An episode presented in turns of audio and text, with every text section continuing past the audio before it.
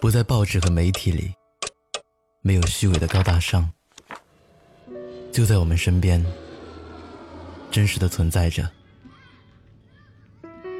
每个来过的人都会讲个故事。欢迎光临路人酒馆。本节目由南方的冬不要音乐联合出品。你好。我是程东，我在不要音乐 APP 等你来听我的故事。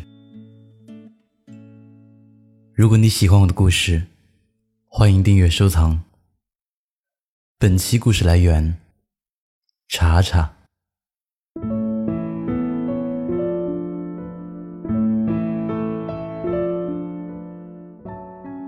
昨晚临睡前，朋友阿离给我发微信。很苦恼地说：“他最近这段时间不知怎么了，有时候我给他发好多条消息，他都不回，逼得我没办法，只好给他打电话。你说，他是不是不爱我了？”说完，阿离发了一串她和她男朋友的聊天记录，果然，其中大部分的消息都是他发出去的。但是对方的回复很短，却并不敷衍。阿离的男朋友我见过多次，每次聚会，阿离只顾和我们聊天的时候，她的男朋友就会在一旁默默帮她夹菜。看她水杯快空了，就给她倒满。那种不经意流露出来的宠溺和旁若无人的照顾，一看就是经常这样做，都成习惯了。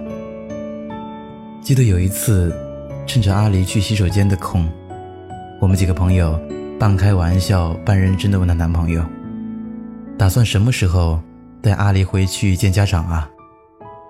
那个男生很认真的回答：“我随时都可以，只等他点头了。”那副认真的表情，一看就是爱到骨子里去了。怎么可能像阿离想的那样，是不爱他了？其实我发现，好像有很多人都和阿丽一样，容易走进一个怪圈，总是觉得一个人喜欢你，就一定要秒回你。如果不回，那就一定是不喜欢。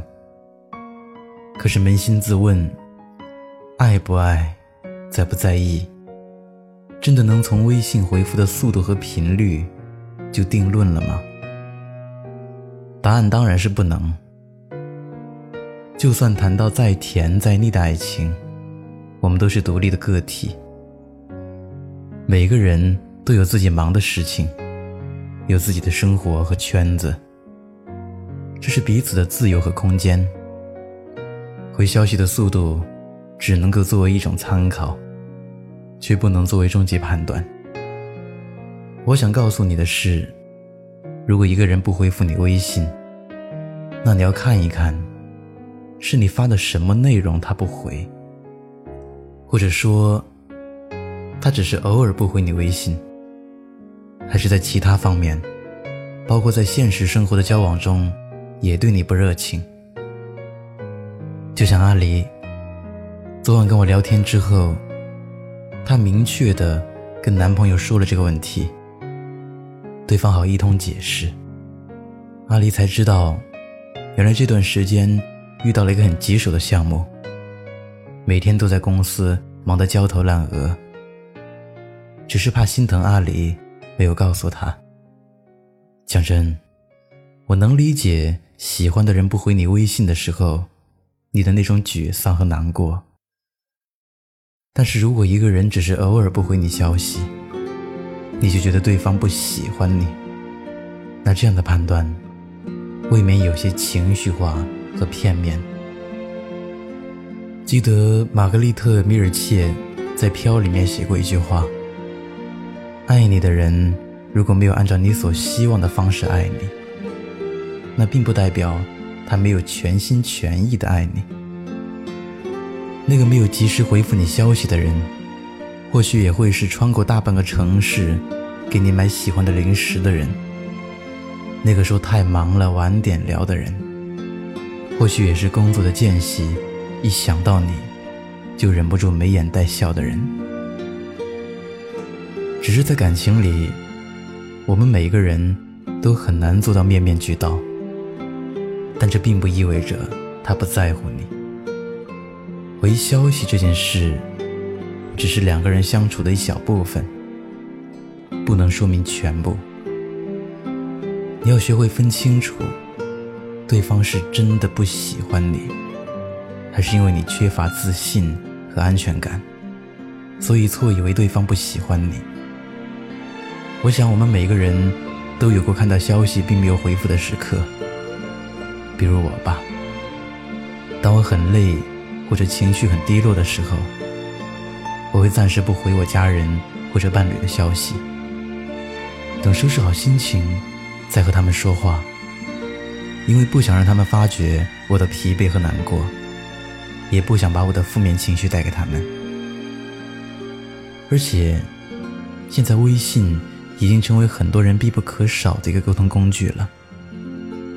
有些人真的在列表里面装得满满当当的好友，新消息断断续续弹出来，把旧消息挤下去，稍有不慎就忘记了。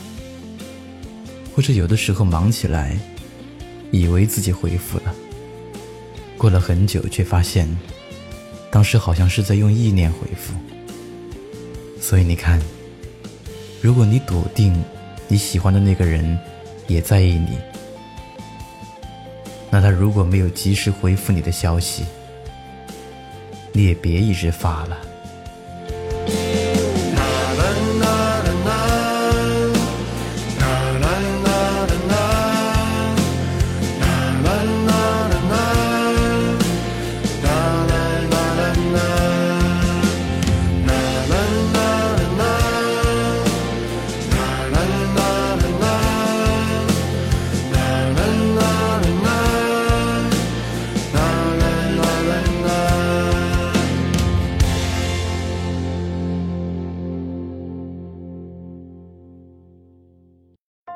嗨，你好，我是程东。今天你过得还好吗？你可以在微信里搜索公众号“南方的冬”，只要你需要，我都陪在你身边。